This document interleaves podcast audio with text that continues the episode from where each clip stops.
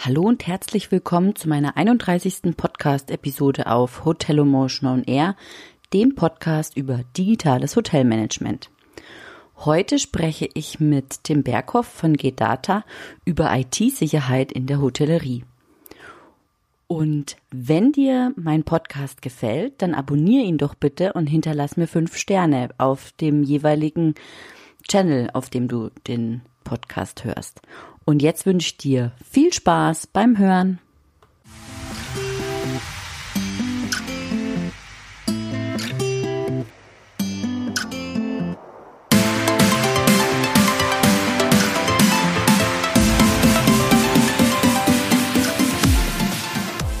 Herzlich so. willkommen, Tim.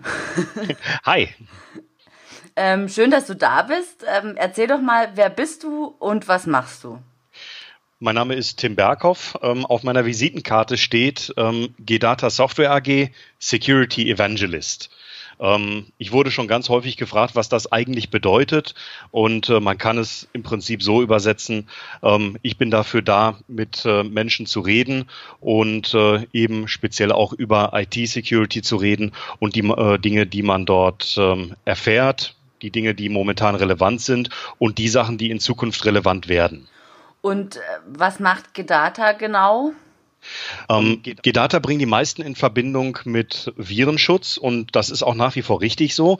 Ähm, Gedata ist eines der ersten Unternehmen weltweit, wenn nicht sogar das erste Unternehmen, das einen kommerziell verfügbaren Schutz vor, Computer, äh, vor Computerviren rausgebracht hat. Ähm, das war damals äh, Ende der 80er auf dem Atari ST und äh, das hat sich eigentlich komplett durchgezogen bis heute, bis in ähm, moderne IT-Systeme, IT-Netzwerke und auch in die Rechner, die bei ganz vielen Leuten zu Hause stehen, sowie auf die Smartphones, die viele in den Taschen haben. Ich habe mich bei der Recherche habe ich das auf der Webseite auch gesehen. Also ich kann auch meinen Mac, meinen privaten Computer damit absichern, gell? Ganz genau. Ja. Und ähm, auf der Website habe ich auch gesehen, dass ihr über kritische Infrastrukturen schreibt. Kritis nennt sich das in Kurzform. Mhm. Äh, was ist denn das? Ähm, Kritis ist eigentlich sehr genau umrissen, nämlich vom äh, Amt für Bevölkerungsschutz und Katastrophenhilfe. Ähm, da gibt es so einige ähm, Industriesektoren, die äh, hier runterfallen. Dazu gehört äh, der Bereich Energie zum Beispiel, also alles, was mit Elektrizität, Gas und Öl zu tun hat. Ähm, dazu gehört die öffentliche Wasserversorgung, dazu gehört das äh, Transportwesen, da, dazu äh, gehören Schienenverkehr, Straßenverkehr, Logistik. Ähm, dazu gehören natürlich auch solche Sachen wie ähm, Staat und Verwaltung ähm, und auch äh, der große Punkt Ernährung. Das sind jetzt nur ein paar der Sachen, die unter die Kritis fallen. Das heißt, alle Unternehmen, die in diesem Business tätig sind, fallen tendenziell unter die Kritis, wenn sie eine bestimmte Größe überschreiten. Mhm. Kannst du da noch genauer erklären, was denn so kritische Infrastrukturen sind? Eine kritische Infrastruktur ist ähm, eigentlich eine Sache, die ja, grundsätzlich erstmal wichtig für den Betrieb und die Funktion des Landes und des Staates ist, damit eben das äh, öffentliche Leben das öffentliche Leben nicht zum Erliegen kommt. Beispielsweise ähm, Elektriz Elektrizitätswerke gehören mit zu den kritischen Infrastrukturen, weil wenn wir Elektrizität plötzlich nicht mehr haben, dann äh, haben wir plötzlich alle ein Problem. Dann funktioniert nämlich ähm, so gut wie gar nichts mehr. Dann funktionieren unsere Rechner nicht mehr, dann funktionieren unsere Smartphones nicht mehr. Ähm, dann funktionieren auch ganz viele Geräte zu Hause nicht mehr. Und ähm, das hat natürlich auch entsprechende Auswirkungen. Genauso wie ähm, wenn Krankenhäuser plötzlich nicht mehr verfügbar sind, die gehören nämlich auch zu den kritischen Infrastrukturen. Mhm. Die bedürfen einer besonderen Absicherung. Ähm, dazu gehören auch Banken und Versicherungen. Ähm, die gehören genauso zu den äh, kritischen Infrastrukturen wie die, äh, wie die eben vorgenannten. Mhm. Ja, du hast ja jetzt ähm, Unternehmen genannt oder ja Infrastrukturen genannt ähm, die der besonderen Sicherheit bedürfen, bedeutet das dann, also Hotels habe ich jetzt nicht gehört, ja, ähm, bedeutet das denn, dass die weniger bis gar nichts machen müssen? Ähm, Ja und nein. Also natürlich Hotels gehören, äh, hast du vollkommen recht, gehören nicht zu den kritischen Infrastrukturen. Das heißt aber nicht, dass die äh, sich jetzt entspannt zurücklehnen können und äh, die Hände in den Schoß legen und sagen können, wir brauchen jetzt überhaupt nichts zu machen, weil wir sind äh, nicht kritisch. Ähm, das ist natürlich falsch, denn äh, jedes Hotel hat Umgang mit Daten, die, äh, wenn sie in die falschen Hände geraten, für eine ganze Menge Ärger sorgen können. Mhm. Jeder hat mit Sicherheit die fünf Buchstaben schon gehört, die äh, wahrscheinlich einigen schon aus den Ohren wieder rauskommen, nämlich DSGVO. Okay. ähm, sprich die EU-Datenschutzgrundverordnung EU ähm, zusammenfassen kann unter dem äh, unter der äh, Überschrift Best Practices im Bereich IT-Sicherheit. Die sind eigentlich für ganz viele Unternehmen gleich. Die Anforderungen sind überall die gleichen. Ähm, zum Beispiel daran, dass die Daten, mit denen ein Unternehmen umgeht, immer erstens vollständig sind, verfügbar sind und dass sie ähm, eine Integrität haben. Das heißt, dass sie nicht verändert worden sind. Ja, die Daten sollen vertraulich sein. Das heißt, es soll kein Außenstehender Zugriff auf diese Daten bekommen. Ähm, die Daten sollen verfügbar sein, denn wenn wir Daten zwar haben, aber nicht darauf zugreifen können, können wir auch nicht damit arbeiten. Dann haben wir ein Problem. Und ähm, die Daten müssen eben so verarbeitet werden, dass sie nicht unbeabsichtigt manipuliert werden können. Das sind so die drei Säulen, auf denen IT-Sicherheit im Wesentlichen steht. Und äh, das ist eine Konstante, die sich eigentlich durch alle Geschäftszweige durchzieht, egal ob die jetzt unter die Kritis fallen oder nicht. Hm. Welche Gefahren denkst du, dass im, im Hotel bestehen? Weil da greifen ja Gäste aufs Hotel-WLAN zu. Also das ist ja auch, ähm, ja, auf ja. was ist es, wie kann man sich da absichern als Hotelier? Also es gibt grundsätzlich zwei Sachen, die äh, Hoteliers hier auf dem Schirm haben müssen. Erstmal ähm, die eigentliche IT des Hotels, das heißt die Rechner, die an der Rezeption und in der Verwaltung verwendet werden, ähm, die sollten in einem isolierten, geschlossenen Netz sich befinden und keine Berührung haben mit dem WLAN, das man vielleicht den Gästen zur Verfügung stellt. Das ist ähm, der erste ganz wichtige Punkt. Das machen auch ganz viele Hotels schon so.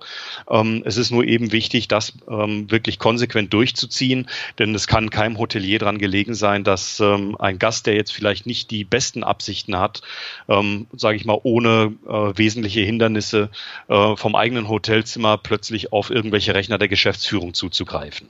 Mhm.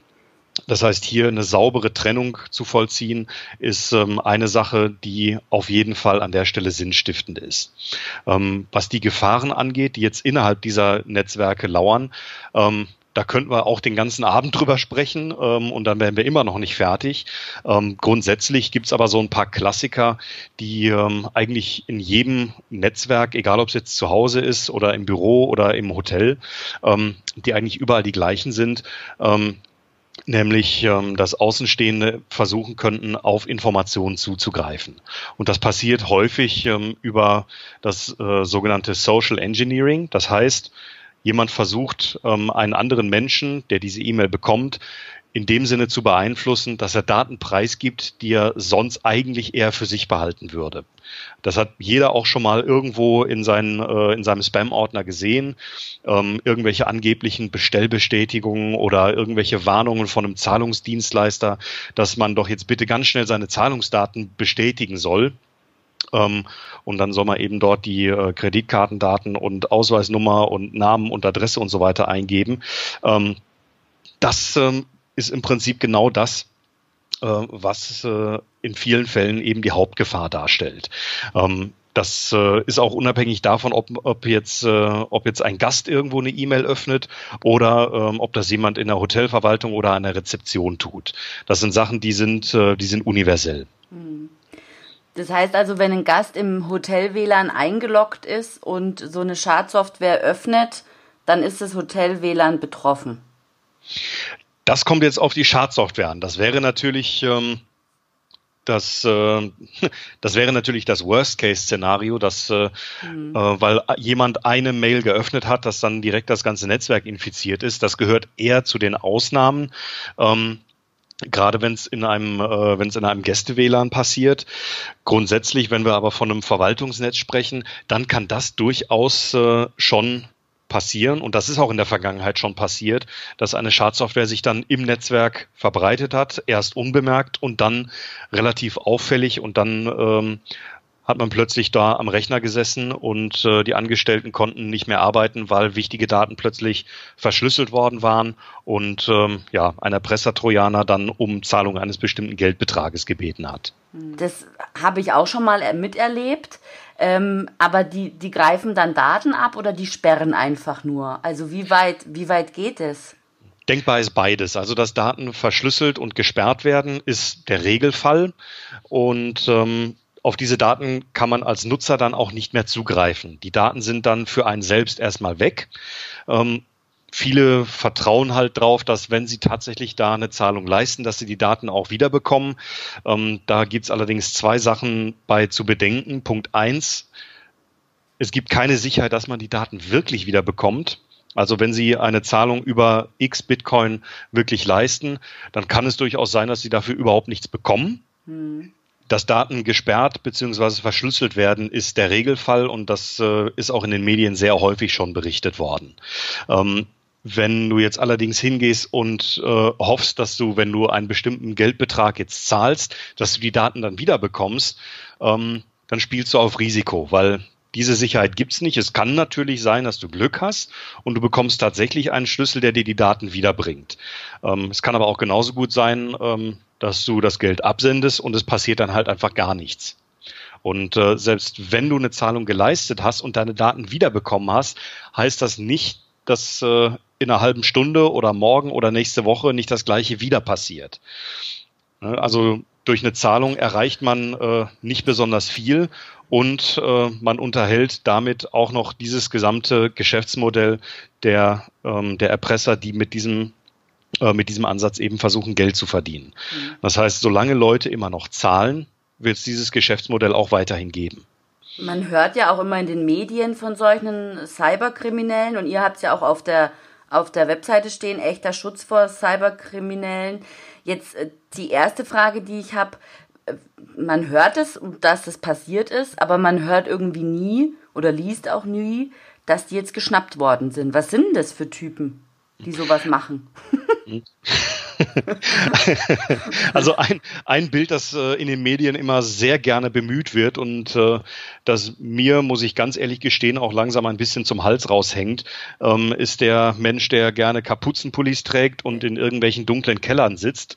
Ähm, das war vielleicht mal so der Fall. Ähm, ich will auch nicht bestreiten, dass es das immer noch gibt, aber ich habe ja gerade schon gesagt, diese, dieses, diese Kriminalität ist ein Geschäftsmodell. Mhm. Und ähm, es wird damit tatsächlich richtig viel Geld verdient. Also wir reden hier von dreistelligen Milliardenbeträgen pro Jahr. Und ähm, das sind dann in der Regel Leute, die ähm, ja im Prinzip morgens ganz normal ins Büro gehen. Die würden auf der Straße vielleicht auch überhaupt nicht auffallen. Ähm, und die gehen entsprechend ihrer Tätigkeit nach, nur eben, dass es eine äh, in vielen Fällen eben strafbewährte Tätigkeit ist, nämlich ähm, Erpressung, Betrug und ähm, was man sonst noch so alles äh, in diesem Bereich findet. Hm. Und eben jetzt hat, äh, hat Gedata auf der Webseite stehen, echter Schutz vor Cyberkriminellen. Wie, wie funktioniert es dann? Also, ja, ich meine, hm. auch wenn es jetzt technisch wird, aber so ein bisschen so ein Ansatz von, wie macht man sowas? Mhm.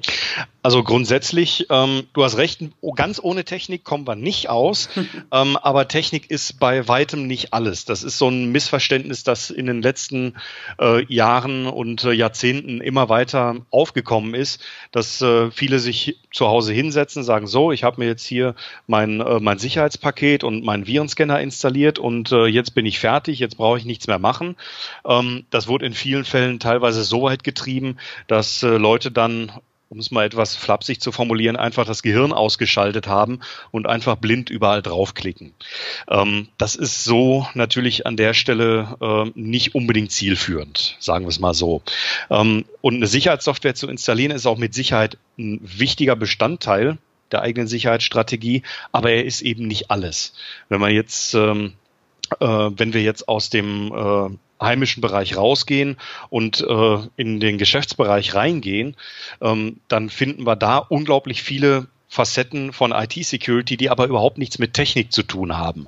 Da gehören so ganz einfache Sachen zu, wie gehe ich mit Leuten um, die jetzt äh, vor mir am Tresen stehen, die ich nicht kenne und die behaupten, ähm, einen Termin mit irgendwem zu haben oder die behaupten, die müssten irgendwo an irgendwelche Schaltschränke dran. Ähm, da gehören Sachen zu wie, äh, wie gehe ich mit einer äh, E-Mail um, mit einer angeblichen Mahnung, ähm, wem muss ich Bescheid sagen, wenn überhaupt irgendwas passiert ist. Ähm, das heißt, alle möglichen organisatorischen Sachen, die mit der Technik selber gar nicht so viel zu tun haben, gehören genauso zum Bereich IT-Sicherheit wie eben eine Sicherheitssoftware zu installieren. Okay, das heißt also, es gibt im Prinzip also der Mensch, der Faktor Mensch ist sehr wichtig. Das heißt, es sollte einen Notfallplan geben, wie welche Schritte unternommen werden, wenn sowas passiert, oder? Oder wenn eben was Ungewöhnliches passiert. Vollkommen richtig. Also ein Notfallplan sollte jedes Unternehmen haben, egal ob es jetzt ein äh, großes Hotel ist oder ob es ein kleiner mittelständischer Betrieb ist. Ein Notfallplan ist auf jeden Fall Pflicht. Je nachdem, äh, in welchem Gewerk äh, ein Unternehmen unterwegs ist, kann der sogar verpflichtend sein. Ähm, viele lassen sich auch äh, für solche, ähm, sagen wir mal, IT-Zwischenfälle versichern. Auch da möchten die Versicherungen in der Regel einen Notfallplan sehen. Und ähm, dieser Notfallplan muss auch erstmal zugänglich sein für alle. Das ist auch ein Plan, der gedruckt vorliegen sollte. Also ein Notfallplan, der in einem PDF steht, das auf einem gesperrten Rechner liegt, bringt einen jetzt nicht so wahnsinnig weit. Mhm, allerdings. Ja, das ist, ist so ein bisschen dieser, dieser Effekt von Türschloss Enteiser im Handschuhfach. Das ist äh, auch nicht unbedingt sinnvoll. Mhm. ähm, das heißt, so ein Notfallplan muss jeder sofort aus dem Regal nehmen können und umsetzen können. Und ähm, darin ist auch ganz eindeutig geregelt, wer wann und in welchem Fall Ansprechpartner ist. Egal, ob das jetzt ähm, mitten in der Woche im Hochbetrieb ist oder ob es äh, freitags um 15.30 Uhr ist, wenn die Hälfte der Belegschaft schon am Wochenende ist. Das heißt, dieser Notfallplan ist eine unglaublich wichtige Komponente in der eigenen, äh, in der eigenen IT-Sicherheitsstrategie und ähm, den sollte auch jedes Unternehmen regelmäßig sich nochmal neu anschauen. Ne? Also so ein Ding einmal zu entwerfen und dann die nächsten fünf Jahre oder die nächsten zehn Jahre in der Schublade liegen zu lassen, ähm, das wird einen im Ernstfall nicht wirklich viel weiterbringen, weil erst dann rauskommt, der Plan ist überhaupt nicht mehr aktuell, weil sich Anforderungen geändert haben und äh, weil vielleicht die Ansprechpartner, die in dem Plan drinstehen, überhaupt nicht mehr im Unternehmen sind und so weiter und so fort. Hm. Jetzt hast du gerade IT-Sicherheitsstrategie äh, gesagt. Mhm. Ähm, das besteht ja mit Sicherheit nicht nur aus der, aus der entsprechenden äh, Sicherheitssoftware und dem Notfallset, sondern was gehört denn da noch dazu? Da gehört erstmal eine grundsätzliche Bestandsaufnahme mit zu. Denn ähm, egal welches Unternehmen, bleiben jetzt mal bei dem beim Beispiel Hotels, ähm, jedes, äh, jedes Hotel, jedes Unternehmen hat individuelle Anforderungen und die müssen erstmal geklärt werden. Es gibt nirgendwo auf der Welt einen Universalplan, den äh, irgendjemand aus dem Regal nimmt und überall äh, und überall drüber ziehen kann. Das, äh, das, das funktioniert so einfach nicht.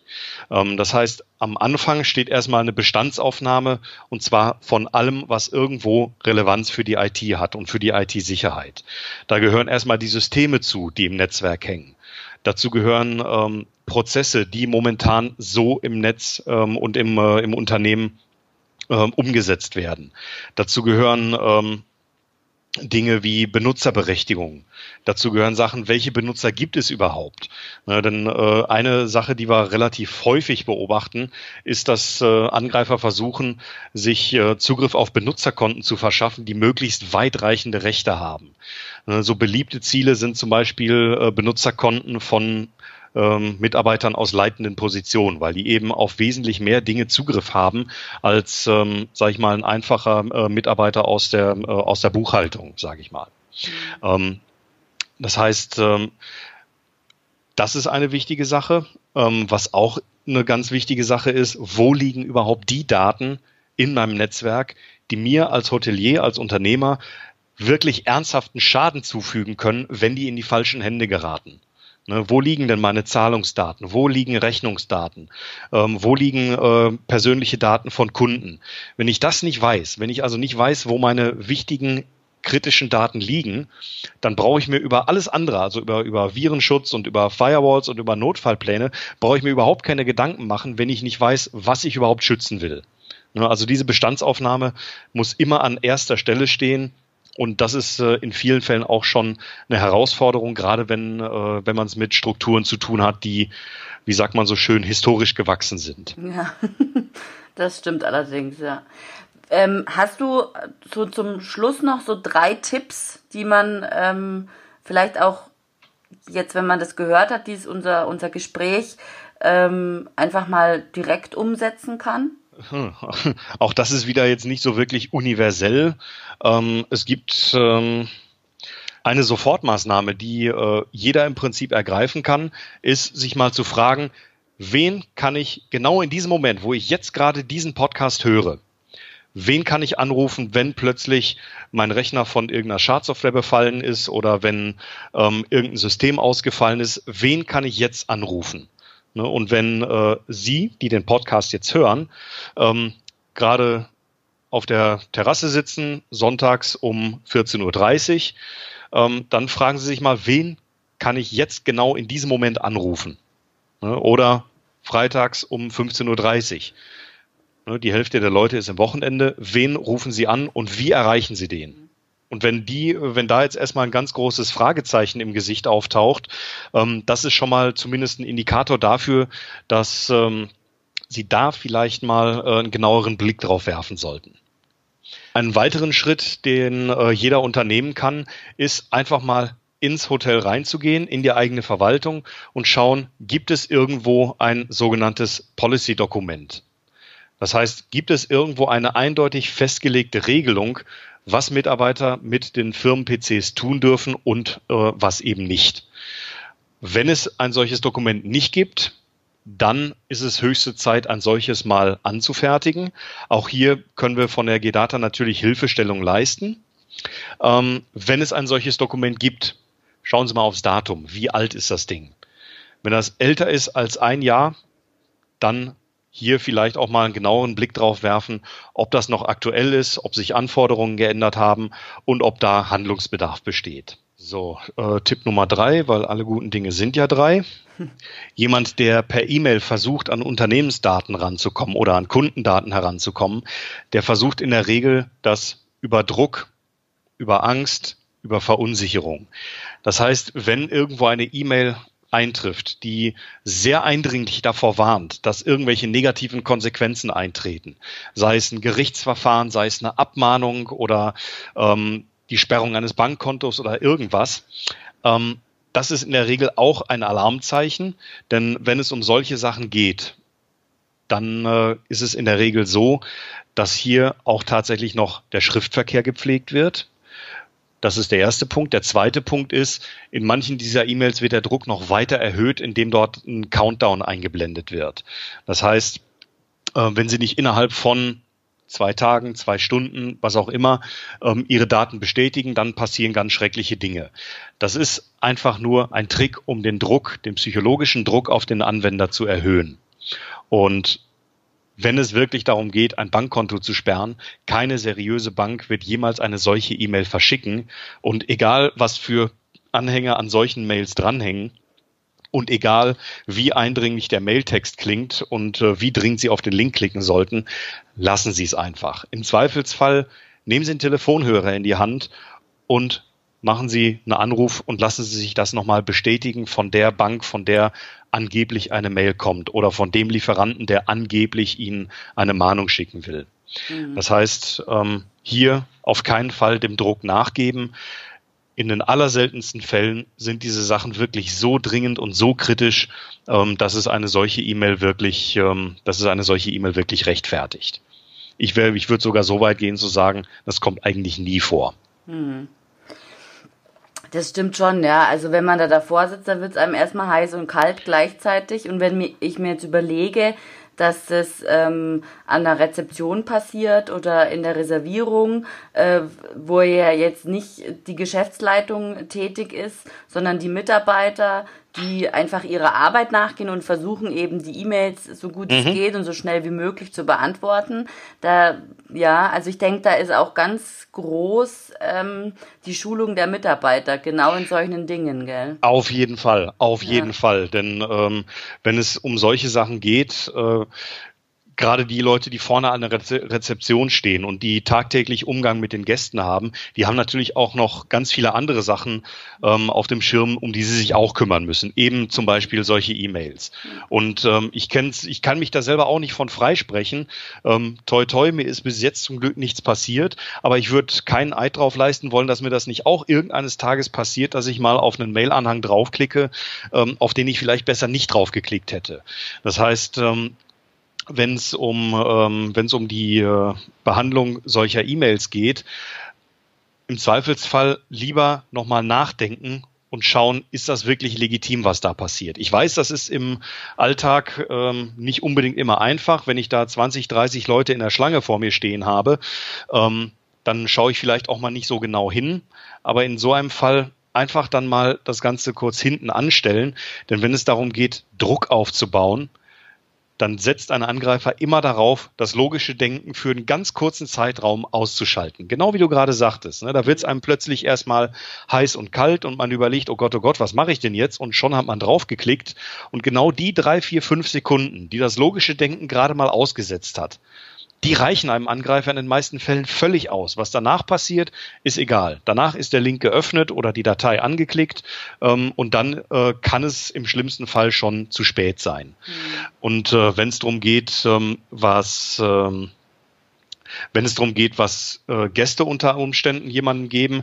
Natürlich habe ich selber auch schon erlebt, ich habe es auch selber schon gemacht, dass ich ähm, an der Rezeption freundlich nachgefragt habe, passen Sie auf, ähm, ich bräuchte meine Bordkarte ausgedruckt, die würde ich Ihnen per E-Mail rüberschicken. Ist das in Ordnung? Äh, wenn derjenige gerade vor mir steht, ähm, ist es natürlich schwierig zu sagen, nee, mache ich nicht. Ne, nur wenn es äh, wenn's gerade um solche Sachen wie E-Mail-Anhänge geht oder auch USB-Sticks, manche bringen auch ihre äh, Tickets oder sonstige Dokumente auf einem USB-Stick mit und sagen, äh, Entschuldigung, können Sie mir das mal gerade ausdrucken? Ist nur ein PDF, liegt direkt auf dem Stick, brauchen Sie nur einmal äh, drucken und dann ist alles gut. Ähm, kann ich verstehen. Ich meine, jeder hilft natürlich erstmal gerne und Hotels leben natürlich auch äh, von diesem Service und dem Gedanken, den Leuten ähm, irgendwo, wo es auch immer geht, zu helfen und ähm, ne, so die, wie, so, wie es immer so schön heißt, die Extrameile zu gehen, ja. um äh, den Aufenthalt so ange angenehm äh, zu machen wie möglich. Ähm, Gerade wenn es aber um den Rechner geht, der im Verwaltungsnetz hängt, ist es vielleicht nicht unbedingt eine gute Idee, da einen USB-Stick dran anzuschließen, der äh, jemandem von einem, ja, effektiv von einem Fremden gegeben wird. Ne, das ist, ähm, ich kann verstehen, warum viele das machen. Ne? Ähm, nur unter IT-Sicherheitsgesichtspunkten ist es vielleicht nicht unbedingt äh, das Klügste. Was an der Stelle eine Möglichkeit wäre natürlich, dass, äh, dass man dort einen Kioskrechner im Foyer zum Beispiel aufstellt, wo ein Drucker dran, äh, wo ein Drucker dran angeschlossen ist. Dieser Rechner ist komplett separat vom ganzen Rest des Netzwerkes und äh, dort können dann Leute ihre Dokumente oder Bordkarten oder was auch immer dann drucken. Ja. Ne, das wäre, wäre eine ähm, Alternative, die ein Hotelier sich überlegen kann. Ob es macht, ist eine andere Sache. Aber grundsätzlich das Thema Wechselmedien ist natürlich auch ein ganz großes, äh, gerade da, wo tagtäglich Leute ein- und ausgehen, äh, die vielleicht nur einmal in ihrem Leben überhaupt da sind und die man auch hinterher im Leben nie wieder sieht da, da fällt mir gerade noch ein Ding ein, weil du hast ja jetzt äh, den Einzelreisenden angesprochen, der einfach seine Bordkarte ausgedruckt haben möchte und die vielleicht auf dem USB-Stick mitbringt. Ich denke da jetzt auch an Tagungshotels, mhm. ähm, wo auch mal ein Speaker oder eine, die das organisiert, ähm, mit dem USB-Stick kommt und sagt, ich brauche bitte von der Datei, die da drauf ist, 30 Ausdrucke und von der anderen brauche ich 100 Ausdrucke, gerne mhm. in Farbe oder schwarz-weiß oder wie auch immer. Ähm, und das wird auch nicht, das wird natürlich am, am großen Kopierer dann gemacht mhm, mhm. vom Hotel. Ähm, aber auch da ist es ja, wie hast du gesagt, ein Wechselmedium, das da eingeführt wird in diesen, in den Computer, ins Netz, ins Hotelnetzwerk. Genau. Was gäbe es denn da für eine Lösung? Also gibt es zum Beispiel die Möglichkeit, dass der Computer, wenn dieses der USB-Stick kommt, äh, gleich mal checkt, ob da irgendwas drauf ist? Ähm, das ist eine Option, die es in einigen Programmen tatsächlich auch gibt. Die gibt es auch bei äh, GData in der Software, dass wenn, äh, wenn du einen USB-Stick an einem Rechner anschließt, dann kommt unten auf dem Bildschirm so ein kleines Pop-up, da steht drauf, hier, ich habe ein Wechselmedium gefunden, möchtest du das jetzt erstmal scannen? Mhm. Und äh, die Möglichkeit gibt's braucht natürlich je nach Größe des USB-Sticks eine Weile, bis der Scan durch ist. Mhm. Ähm, und äh, da ist natürlich auch die Gefahr groß, dass äh, gerade jetzt in einem Tagungshotel, ne, das Haus ist voll, man hat da unter Umständen ein paar hundert Teilnehmer, die Speaker sitzen da und äh, scharren mit den Füßen. Ja. Ähm, da ist natürlich auch die Versuchung groß, das, sage ich mal, abzukürzen. Ja. ja, das ist tatsächlich einfach auch ganz viel Schulungsarbeit in den Hotels. Ja, ja. Ist, das ist so. Also ich meine, Schulungen äh, sind eine Sache, die mit Sicherheit auch wichtig ist äh, und die auf gar keinen Fall äh, vernachlässigt werden darf. Ähm, man sollte allerdings dabei realistisch bleiben und sagen, die 100 Prozent, was Sicherheit angeht, die wird man an der Stelle nicht erreichen. Mhm. Also wer, wer, wer verspricht 100 Prozent Schutz vor was auch immer, ähm, da ist die Wahrscheinlichkeit sehr hoch, dass derjenige einem was verkaufen möchte. Ähm, das heißt, ähm, man kann nah an diese 100 Prozent drankommen, also 98, oder 99,9999, wie viel auch immer Prozent. Ähm, nur da geht's dann eben drum, eventuell den, äh, sag ich mal, den, äh, den, den, den Ernstfall oder den, äh, den Supergau wirklich ähm, so unwahrscheinlich zu machen, dass man sagt, okay, na, mit dem Risiko kann ich leben. Hm. Jetzt sprechen wir also gerade auch auf meinem Podcast und auch auf meinem Blog geht es auch eben um Social Media und äh, Influencer Marketing. Und äh, Mitarbeiter sollen zu Markenbotschaftern werden. Ähm, wie, ist, wie kritisch ist denn der Zugriff von Unternehmenscomputern auf diese sozialen Netzwerke? Wie siehst du das? Ist auch hier wieder eine Sache, die, äh, sag ich mal, zwei Seiten hat. Äh, auf der einen Seite, klar, äh, den Mitarbeiter zum Markenbotschafter zu machen und äh, hiermit natürlich auch das Image des, äh, des Hotels, des Unternehmens, ähm, sag ich mal, aufzuwerten, ist ähm, durchaus ein berechtigtes Interesse, kann ich nachvollziehen. Ähm, und ähm, insofern würde es schon Sinn ergeben, an der Stelle den Zugriff auf diese Netzwerke zuzulassen. Die Frage ist halt, muss das unbedingt auf dem Unternehmens-PC sein? Auf diese Netzwerke kann man natürlich auch genauso gut vom privaten Smartphone aus zugreifen. Dafür braucht man jetzt nicht unbedingt einen Firmen-PC. Es liegt natürlich im Ermessen ähm, des Hoteliers, des Unternehmers, ähm, zu sagen, meine Mitarbeiter dürfen auch gerne in sozialen Netzwerken sich, äh, sich aufhalten. Ähm, allerdings auch ein soziales Netzwerk ist äh, eine Webseite, die wie jede andere Webseite auch, natürlich Risiken mit sich bringt. Äh, es gab auch in der Vergangenheit schon Fälle, wo Schadsoftware über fingierte Meldungen zum Beispiel im Facebook Messenger verbreitet worden ist. Mhm. Und wenn das dann auf einem Unternehmens-PC plötzlich geöffnet wird, ist das äh, ganz sicher nicht im Sinne, äh, im Sinne des, des Erfinders. Ähm, darüber hinaus ist natürlich auch die Versuchung groß, ähm, dass dann Mitarbeiter vielleicht mehr Zeit auf sozialen Netzwerken verbringen, als ähm, für diesen Auftrag Markenbotschafter zu sein wirklich angebracht wäre. Aber das ist eine äh, unternehmerische Entscheidung, die äh, ich keinem jetzt abnehmen kann und will.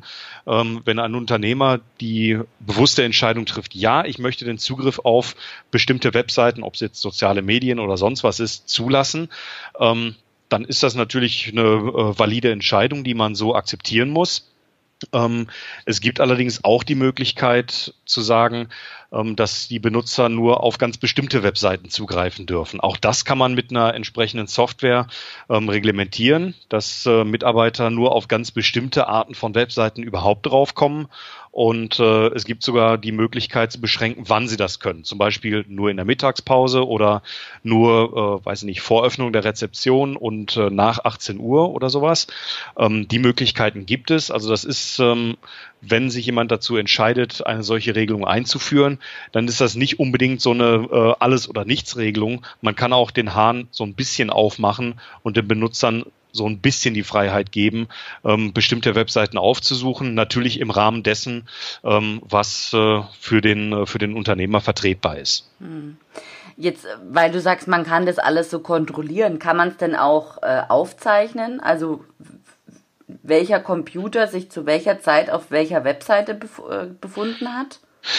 Es gibt äh, bestimmt Lösungen am Markt, die das können. Äh, allerdings gerade hier in Deutschland äh, ist das unter Datenschutzgesichtspunkten, sagen wir mal, äh, sagen wir es mal vorsichtig, äh, bedenklich. Also ähm, wenn man jetzt die Gedata-Software als, äh, als Maßstab nimmt, ähm, da wird es nicht mitgelockt. Das heißt, wenn je, selbst wenn jemand äh, auf eine bestimmte Webseite draufgeht, ähm, die freigegeben ist, dann äh, findet hier erstmal keine Aufzeichnung statt.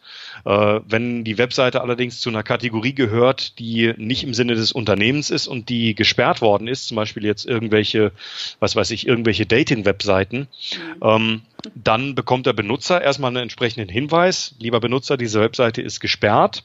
Ähm, und äh, ein Administrator kann natürlich auch hingehen und sagen, ähm, dass äh, der Benutzer eine Freigabeanforderung senden kann für eine ganz bestimmte Webseite. Und erst dann, wenn eine solche Freigabeaufforderung ähm, gemacht wird, dann findet tatsächlich auch eine Protokollierung statt. Ah, okay. Sonst, äh, sonst nicht. Ne? Sonst ähm, wären wir in, äh, sage ich mal, in einer legalen Grauzone, wo dann äh, plötzlich ja, sage ich mal, jeder Mitarbeiter äh, ja, damit rechnen muss, dass alles, was er an dem Rechner macht, äh, irgendwo aufgezeichnet wird. Ähm, und das ist äh, rechtlich schwierig. Da viel zu beachten und ähm, aber es gibt Möglichkeiten, sich davor zu schützen, zu 99,9 Prozent auf jeden Fall. Und ähm, Tim, ich danke dir für dieses informative Gespräch und äh, ja, bis bald mal. Ja, immer gerne und äh, bis bald. Tschüss. Ciao.